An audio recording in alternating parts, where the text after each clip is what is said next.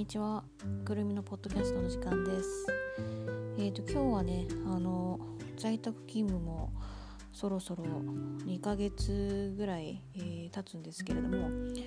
えー、勤務してる時によくある音ですよね。音音あるあるっていうか在宅勤務だからこその、まあ、気になるあこの音邪魔だなっていうランキングをちょっとピックアップして5位からお届けします。まずもうもしかすると聞こえてきてるかもしれないんですけど私住んでるとこすっごくあの道路に面してるのでトラック音とかですねあの、まあ、人の通りも激しいんであのかなり喋る音とか聞こえてくるんですけど喋り声とかもね聞こえてくるんですけれどもそういった雑音が結構激しいです。で、まあ、在宅なので常にあの、まあ、PC に向かってタイピングひたすら打ってるとかそういったことはなくてもちろんあの休憩時間とかも適度にあるのであとなんか調べ物をしてる時間帯も結構あるんですよね。えー、仕事があの通訳翻訳やってるっていうこともあって、えー、かなりリサーチはする時間があのかなりあります。でやってるとやっぱり集中力が切れてくるのがこの音シリーズなんですけど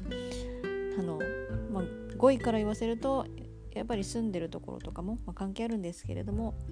あの外から聞こえてくる騒音、えー、車の音とか喋り声？これが5位ですね。4位なんですけど自分の中でまああのトラック音慣れればいいんですよね。であとなかなか慣れないなって思うのが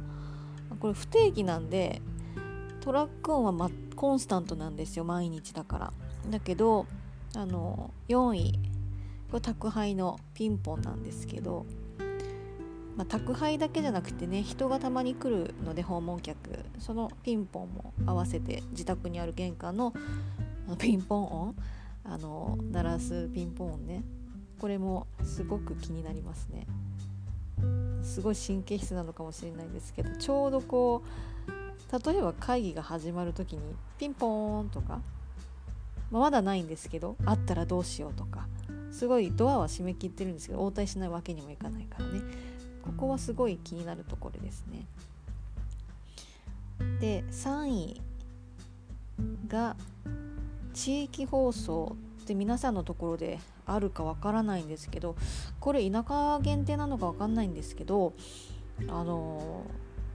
特に多いのが迷い人、まあ、最近はそのこういうコロナウイルスの感染の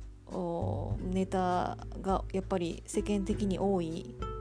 ので、えー、まあ感染も感染病予防しましょうねっていう内容のないあの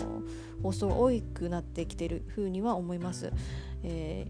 ー、ソーシャルディスタンスを徹底しましょうですとか自粛徹底しましょうっていうような、まあ、世間一般に今ニュースで言われてる通りの内容での放送多いんですけどあの基本的に私が住んでるところの地域は地域放送で必ずあの迷い人があったら迷い人発生しました、えー、っとまだ見つかってませんっていう放送の後に見つかった場合はあの見つかりましたよっていうその後の放送もしてアップデートしてくれるんですけどもその放送なので1人につき2回はね放送されるんですよね。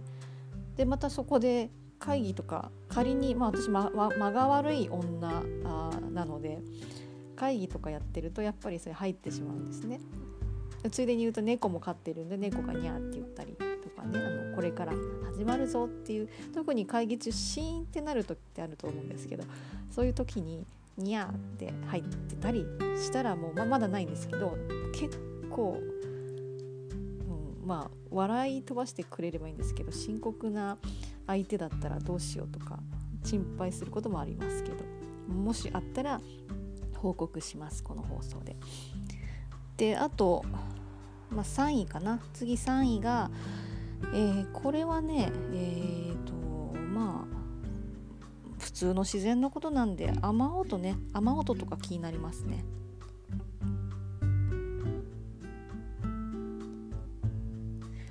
雨音気になるのとあと、まあ、風風もすごい爆風だった時とかあるんでそういった時も気になりますよね。